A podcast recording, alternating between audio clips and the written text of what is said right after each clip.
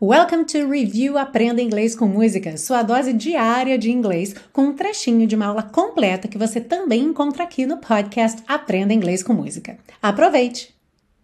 E aí nós chegamos no refrão que diz o seguinte: Then you're left in the dust.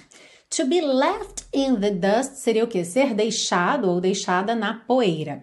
Essa expressão é geralmente usada em situações competitivas, em que alguém fica lá para trás. Em português, a gente diz o quê? Comeu poeira. Quem ficou lá para trás comeu poeira, certo? Então, a gente pode traduzir then you're left in the dust como então você come poeira, ou seja, fica para trás. Unless I stuck by you. A menos que eu ficasse com você. Then you're left in the dust.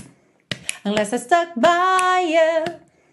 You're the sunflower.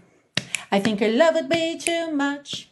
Ah, e se você busca um curso de inglês passo a passo com a minha orientação, conheça o Intensivo de Inglês da Teacher Milena, meu curso de inglês que te oferece 30 dias de garantia incondicional. Saiba mais em www.intensivo.teachermilena.com.